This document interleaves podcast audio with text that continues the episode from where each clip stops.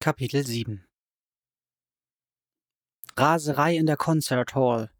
Fidschi-Meerjungfrau führt zu Tumult, viele Verletzte. Unglaublich, aber wahr. Wir haben die Meerjungfrau gesehen. Meerjungfrau in New York. Eine Tote, alle Einzelheiten. Barnum las die Überschriften nacheinander mit wachsender Begeisterung vor. Dass nur er allein es genießen konnte, schien ihm nicht bewusst zu sein. Sie sind ein voller Erfolg, sagte er. Levi konnte praktisch die Dollarzeichen in Barnums Augen sehen. Jetzt können wir alles verlangen. Die Leute werden jeden Preis zahlen, um sie zu sehen. Die gesamte Ostküste wird nach New York pilgern, um sie zu sehen. Eine Frau wurde getötet, sagte Amelia dumpf. Levi dachte, dass sie ihren Glanz verloren hatte, wie angelaufenes Silber. Ihre grauen Augen blickten stumpf. Ja, das war unglücklich, sagte Barnum, doch er klang nicht so, als meinte er es.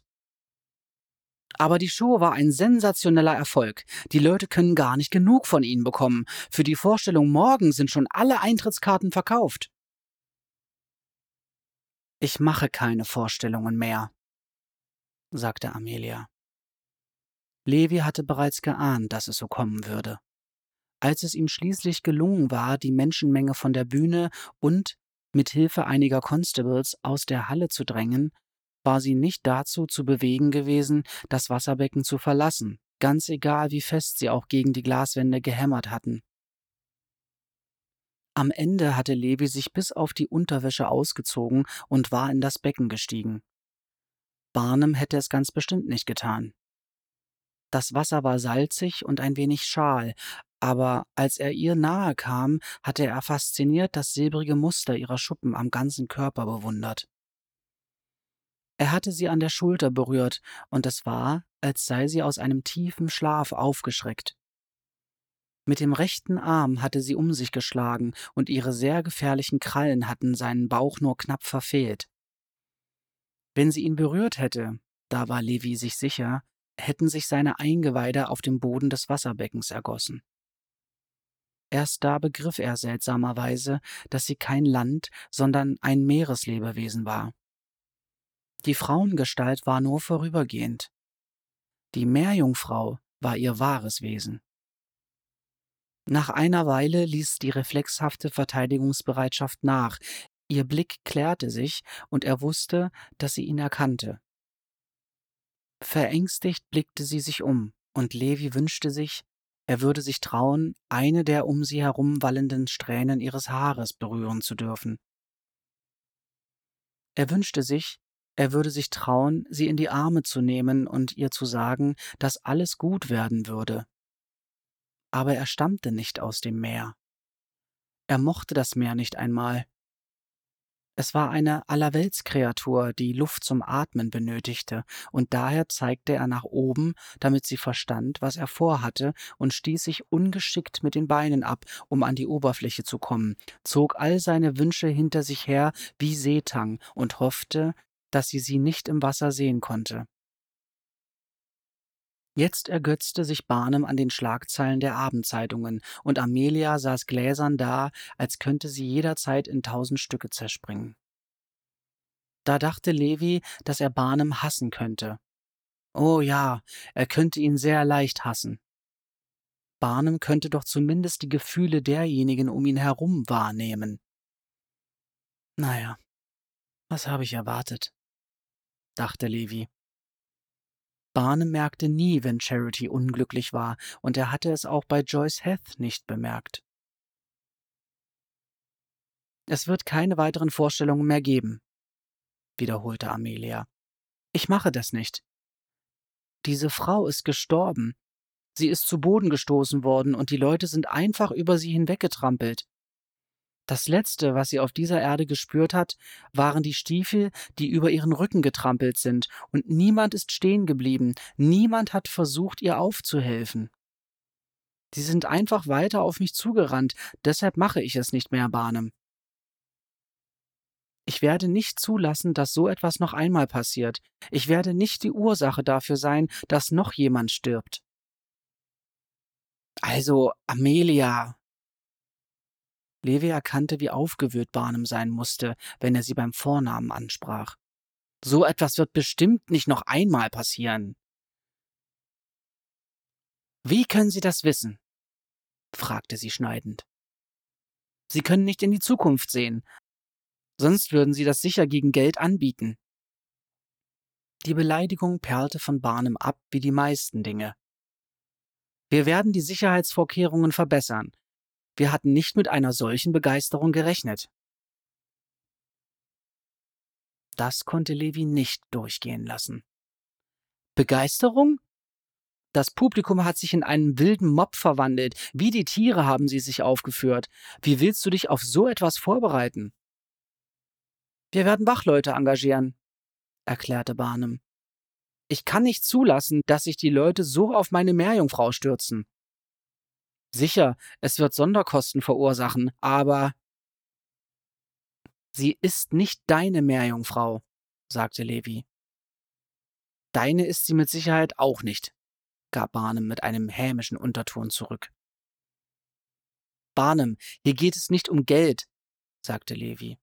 Wenn du über Kosten reden willst, dann lass uns über die Beerdigungskosten reden, die auf die Familie der armen Frau zukommen. Barnum kniff die Augen zusammen. Da muss ich dir widersprechen, Levi. Es geht ums Geld. Diese junge Frau hier hat einen Vertrag mit mir geschlossen, einen rechtlich bindenden Vertrag, und ich habe auf Basis dieses Vertrags bereits eine beträchtliche Menge Geld investiert. Wenn sie jetzt geht, wird sie mir diese Investitionen schulden. Seine Augen glitzerten. Er hatte Amelia in der Falle, dachte er. Amelia stand auf. Es gab kein dramatisches Aufspringen, keine wütend verspannten Schultern, und als sie sprach, klang ihre Stimme vollkommen ruhig. Wenn ich gehen will, können Sie mich nicht aufhalten, Barnum. Der Ozean ist groß und Sie sind klein, ganz egal, auf wie vielen Gebäuden Ihr Name steht. Sie ging hinaus. Levi sah ihr nach, gelähmt vor Unsicherheit. Vielleicht wäre es besser für sie, für alle, wenn sie tatsächlich fortging und wieder im Ozean verschwand. Dann würde sich die Sehnsucht, die er empfand, mit der Zeit legen, statt ihn bei lebendigem Leibe aufzufressen. Barnum sagte, Sitz nicht da mit offenem Mund wie ein Fisch auf dem Trockenen. Lauf ihr nach. Lauf du ihr doch nach, wenn du sie so unbedingt haben willst, sagte Levi. Du bist derjenige, der gesagt hat, sie hätte einen Vertrag und würde dir Geld schulden. Mir ist das vollkommen egal. Barnum lächelte ihn verschlagen an.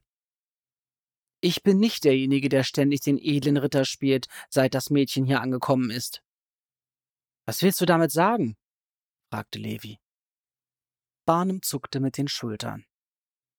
Nur, dass es mehr als einen Grund gibt, warum sie bleiben sollte, und dass es dir wahrscheinlich sehr viel besser gelingen würde, sie zu überzeugen, als mir. Schließlich ist es dir von Anfang an besser gelungen. Du hast sie überzeugt, den ganzen Weg aus dem großen weißen Norden hierher zu schwimmen. Das habe ich nicht, sagte Levi. Sie ist aus eigenem Antrieb hergekommen, und sie wird auch aus eigenem Willen wieder gehen. Trotzdem würdest du es doch nicht wollen, dass sie in den Ozean verschwindet und niemals zurückkommt, oder? Wie sollen dann alle deine Träume wahr werden? Levi lief rot an. Er hatte geglaubt, seine Gefühle gut verborgen zu haben. Wenn Barnum es gemerkt hatte, der normalerweise nichts merkte, sofern es nicht um Dollars und Cents ging, mussten es alle gemerkt haben, einschließlich Amelia. Er brannte bei dem Gedanken, dass sie wusste, wie sehr er sich nach ihr sehnte und es höflich ignoriert hatte. Dann wurde ihm klar, dass er nicht wollte, dass sie fortging, Barnum hatte recht, und Levi verabscheute es, dass Barnum recht hatte. Es spielte keine Rolle, ob Amelia wusste, was er für sie empfand. Er konnte sie nicht einfach so in den Ozean verschwinden lassen, ohne zumindest einen Versuch zu machen, sie zum Bleiben zu überreden. Mit einem Satz war er aufgesprungen und zur Tür hinaus, hinter ihr her, allerdings nicht schnell genug, als dass ihm Barnums selbstzufriedenes Lächeln entgangen wäre. Amelia machte sich nicht die Mühe, irgendetwas zu packen. Sie ging aus dem Esszimmer hinaus, durch den Flur und trat zur Haustür in die Nacht hinaus, nur mit dem Kleid und den Schuhen, die sie am Leib trug. Sie war nicht Barnums Eigentum. Barnum konnte nicht über sie bestimmen. Barnum konnte sie nicht davon abhalten, ins Hafenbecken zu tauchen und fortzuschwimmen bis nach Fidschi, wenn sie wollte. Kein Schiff konnte sie ausfindig machen, wenn sie nicht gefunden werden wollte. Diese arme Frau. Wieder und wieder musste sie daran denken, erinnerte an den grauenvollen Schrecken, als sie das blutige, gebrochene Ding in einem der Seitengänge gefunden hatten, das einmal ein Mensch gewesen war. Wieso hatte niemand auf sie geachtet? Wie konnten sie sie nicht gesehen haben? Diese Frau würde sie jetzt immer begleiten, sie verfolgen wie ein Geist. Amelia kannte sich immer noch nicht mit den ganzen Straßen und Richtungen und Schildern aus, aber wenn sie nur lange genug ging, würde sie schon am Wasser ankommen. Letzten Endes lag New York auf einer Insel. Und wenn sie das Wasser erst einmal gefunden hatte, könnte sie diesen schrecklichen Ort hinter sich lassen und würde nie wieder zurückkehren. Warum war sie überhaupt hier geblieben? Sie hätte es schon wissen müssen, als sie die ausgestopften toten Tiere im Museum gesehen hatte. Da hatte sie schon fliehen wollen, sich aber eingeredet, dass schon alles gut gehen würde, dass sie etwas angefangen hatte und es nun auch durchziehen musste. Jetzt wusste sie es besser. Jetzt wusste sie, dass der Tod überall lauerte, nicht nur im Ozean, der ihr ihre Liebe gestohlen hatte. Weil Amelias Gedanken sich nur darum drehten, wie sie Barnum entkommen konnte, brauchte sie eine Weile, bis sie das Getuschel bemerkte, das sie hinter sich herzog. Nach und nach merkte sie, dass die Leute sie anstarrten, wenn sie vorbeiging, wobei sich viele nicht einmal die Mühe machten, ihre Neugier zu verbergen. Das ist sie, oder nicht? Die Meerjungfrau. Ich bin sicher, dass sie es ist. Wo geht sie hin? Wo ist Dr. Griffin? Das ist die Meerjungfrau. Die Meerjungfrau. Die Meerjungfrau. Amelia richtete den Blick geradeaus und tat, als hörte sie sie nicht. Wenn sie die Worte nicht zur Kenntnis nahm, würden sie nicht wirklich werden, und die Menschen würden sie in Ruhe ihrer Wege gehen lassen. Es war ein närrischer Gedanke, eher aus der Hoffnung geboren, denn aus dem Widerstand. Erst vor wenigen Stunden hatten sie die Bühne gestürmt, um näher an sie heranzukommen.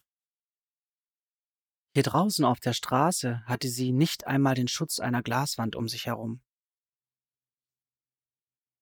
Plötzlich rief ein Mann. Ja, das ist sie, das ist die Meerjungfrau. Und dann strömten sie auf sie zu, drängten sich um sie, berührten ihre Haare, griffen nach ihren Armen, ihrer Hand, einem Stück ihres Rocks. Und alle schrien auf sie ein, schrien Fragen, boten ihr Geld und Schmuck, versuchten sie zu packen und zur nächsten Zeitungsredaktion zu zerren, um ihre Geschichte zu verkaufen. Sie versuchte etwas zu sagen, sich durchzudrängeln, aber sie erstickten sie mit ihren Fragen und ihrem Atem und ihrem Drang, alles über sie wissen zu wollen, einfach alles. Sie schlug um sich und wünschte sich die Klauen ihrer Wassergestalt. Damit könnte sie sich ihren Weg freischlagen, es würde Blut fließen. Warum hielten sie sie auf? Warum stellten sie sich ihr in den Weg? In menschlicher Gestalt hatte sie nicht so viel Kraft, zumindest keine vergleichbare. Sie konnte die fordernden, schreienden Gesichter nicht bewegen, und je mehr sie versuchte, sich abzuwenden, desto mehr wollten sie. Im Wasserbecken hatte sie sich wenigstens noch in ihre Schwanzflosse einrollen können. Wenn sie das hier versuchte, würden sie sie niedertrampeln, wie sie die arme Frau in der Concert Hall niedergetrampelt hatten. Doch vielleicht wäre das sogar die beste Lösung. Vielleicht, wenn sie sich einfach auf die Straße legte, würden sie auf sie einschlagen, bis sie tot war, und dann könnte sie aufhören, so zu tun, als spielte irgendetwas für sie noch eine Rolle, seit Jack gestorben war. Der Gedanke ließ sie zur Ruhe kommen, auch wenn alle um sie herum weiter auf sie eindrangen, einschrien, versuchten sie zu berühren und zu befingern und zu packen, wehrte sie sich kaum noch. War das wahr? Wollte sie lieber sterben, als ohne Jack weiterleben? Sie nahm diese Idee und drehte und wendete sie, um sie genau zu untersuchen. All die Tage und Stunden, die sie oben auf dem Kliff gestanden hatte, hatte sie auf ein Zeichen gewartet, irgendetwas, das ihr sagte, es sei in Ordnung loszulassen? Vielleicht hatte sie auf einen Blitzschlag gehofft, einen sorglos abgefeuerten Pfeil, der sich in ihr Herz grub. Sie wusste allerdings nicht, wie so etwas sie beeinflussen würde, denn ihr Körper schien immun gegen die Krankheiten zu sein, die Menschen töteten, und es war möglich, dass das Alter sie nie erwischen würde. Wenn sie bei ihrem Volk geblieben wäre, wäre es vielleicht anders. Amelia erinnerte sich durchaus daran, dass es Alte gegeben hatte und natürlich auch welche, die gestorben waren. War es die Verwandlung, die sie jung erhielt? Falls ja, würde sie vielleicht niemals sterben. Möglicherweise gab es keine Macht auf Erden, die ihr Leben beenden könnte. Tage und Jahre dehnten sich vor ihr aus, jeder und jedes verflucht durch Jacks Abwesenheit. Da hörte sie ein anderes Rufen durch den Lärm und erinnerte sich daran, wo sie war und an die ganzen Menschen um sie herum. Jemand rief ihren Namen. Amelia! Amelia! Sie wirbelte herum und hinter ihr stand Levi, der sich durch die Menge pflückte. Dr. Griffin! riefen einige. Ein paar bewegten sich in Levis Richtung und lockerten dabei ihren Griff um Amelia, so dass sie sich losreißen und den Ring aus Menschen durchbrechen konnte. Ein Mann, fest entschlossen von ihr zu bekommen, was er wollte, folgte ihr und packte ihre Haare dicht an der Kopfhaut. Sie hätte wohl schreien müssen, nahm sie an, war aber einfach zu verblüfft dafür. Sie griff hinter sich, packte die Hand des Mannes mit beiden Händen und bohrte ihre viel zu kurzen menschlichen Fingernägel in seine Haut. Er jaulte auf vor Schmerz und ließ sie los, aber nun fiel der Menge, die kurzzeitig durch das Erscheinen von Dr. Griffin abgelenkt worden war, wieder ein, dass sie hier war, und sie flutete erneut über sie hinweg. Sie warf Levi einen Blick zu und sah, wie er sich bemühte, zu ihr zu gelangen, aber sie konnte nicht auf ihn warten. Sie würden sie erneut überwältigen, diese Horde, diese hungrigen Gesichter, und sie musste ihnen entkommen. Amelias Blick traf Levis, versuchte ihm zu sagen, dass es ihr leid tat. Dann rannte sie los und rannte und rannte, bis die Menge die Lust daran verlor, ihr zu folgen. Denn viele rannten mit ihr. Doch sie lief immer weiter, selbst als sie längst abgeschlagen war, weil sich das Laufen fast anfühlte wie Schwimmen, und je schneller sie rannte, desto freier fühlte sie sich, schnell und frei und weit weg von allem, was ihr wehtat. Levi fand sie Stunden später am Rand eines kleinen Anlegers sitzend, an dem eine kleine Jolle festgemacht war. Sie saß da wie ein Kind, die Knie an die Brust gezogen, die Arme darum geschlungen, das Haar lag um ihre Schultern wie eine Decke. Auch wenn er längst verzweifelt war und geglaubt hatte, dass er sie nie wiederfinden würde, hatte er weitergesucht, sich selbst immer wieder nur noch eine Stunde versprochen, nur noch eine mehr, und dann würde er aufgeben und nach Hause zurückkehren. Als er sie schließlich fand, war es wie eine sich wiederholende Erinnerung, dasselbe Gefühl, einem Trugbild zu erliegen, wie damals, als er sie zusammengekauert im Museum gefunden hatte. Sie blickte auf, als sie seine Schritte auf dem hölzernen Anleger hörte. Ihre Schultern beugten sich, sie war bereit, ins Wasser zu springen, um einem fremden Eindringling zu entfliehen. Sie sagte nichts, als sie ihn erkannte, aber ihre Schultern entspannten sich. Doch er spürte, dass sie sich immer noch das Recht vorbehielt, einfach davon zu schießen, wenn sie es wollte. Er setzte sich neben sie auf dem Anleger, mit einem vorübergehenden Bedauern um seine Anzughose. Dr. Griffin kleidete sich wesentlich eleganter als Levi Lehman. Er schlug die Knöchel übereinander, lehnte sich zurück und stützte sich auf die Unterarme, eine Körperhaltung, die eine Lässigkeit ausdrückte, die er nicht empfand. Dann wartete er. Er hatte sie gefunden, und das war genug. Was immer jetzt geschah, war ihre Entscheidung. und ihnen klatschte das Wasser sanft gegen die Stützpfeiler, und in der Entfernung war das gelegentliche Platschen eines Meereslebewesens auf die Wasseroberfläche zu hören. Es hätte frischer riechen sollen hier, weit entfernt von dem Müll, den Abwässern und den Schweinen, doch es roch hauptsächlich nach Fisch und verrottender Meeresvegetation, die sich um die Pfeiler schlang. Amelia war anscheinend zufrieden, einfach hier zu sitzen. Gut möglich, dass sie kein Wort mehr sagen würde, bis sie ihr Kleid ablegte und ins Wasser zurückkehrte, oder bis Levi es aufgab zu warten und zu Barnum zurückkehrte. Levi, der kein sonderlich geduldiger Mensch war, war nicht bereit, so lange zu warten. Warum sind Sie nicht fortgeschwommen? fragte er, als es danach aussah, als würde sie nichts mehr sagen. Ich dachte, ich wollte sterben, antwortete sie. Vorhin mit all diesen Leuten um mich herum. Weil Sie sich überwältigt gefühlt haben? fragte er und versuchte zu verstehen.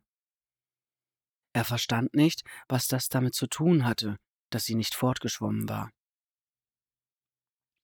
Nein, weil ich nicht ohne Jack weiterleben wollte. Ich habe noch nie darüber nachgedacht, wie lange mein Leben sein könnte. Sie schwieg. Dann dachte ich, ich wollte mich einfach auf die Straße legen und sie auf mir herumtrampeln lassen, wie sie es mit dieser armen Frau in der Concert Hall gemacht haben. Das wäre das Richtige gewesen, nicht wahr? Das wäre eine gerechte Strafe für mich gewesen. Strafe? Er hatte sie noch nie so reden hören. Wofür sollten sie bestraft werden müssen? Das ist es doch, was ihr Christen so sagt, oder etwa nicht? Dass man bestraft werden muss, wenn man eine Sünde begeht. Aber welche Sünde haben sie denn begangen?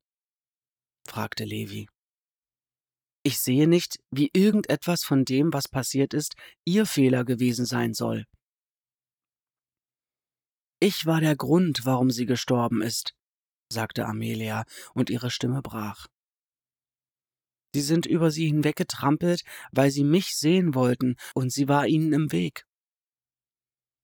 Levi fand nichts, was er darauf sagen konnte, alles wäre unpassend gewesen. Er wusste nicht, was er sagen könnte, um diesen Ausdruck von ihrem Gesicht zu nehmen, diesen in sich zusammengefallenen, verletzten Ausdruck. Amelia fiel nicht in sich zusammen, normalerweise, und sie wirkte nie verletzt. Aber dies hier. Sie fühlte sich verantwortlich. Er wusste nicht, wie er ihr das abnehmen sollte. Sie konnten doch nicht wissen, was passieren würde sagte Levi schließlich. Er spürte, wie schwach und nutzlos seine Worte waren. Sie wussten es, stieß sie plötzlich heftig hervor. Sie haben versucht, es mir zu sagen. Ich wusste nicht, dass es so werden würde, sagte er. Ich. Er brach ab.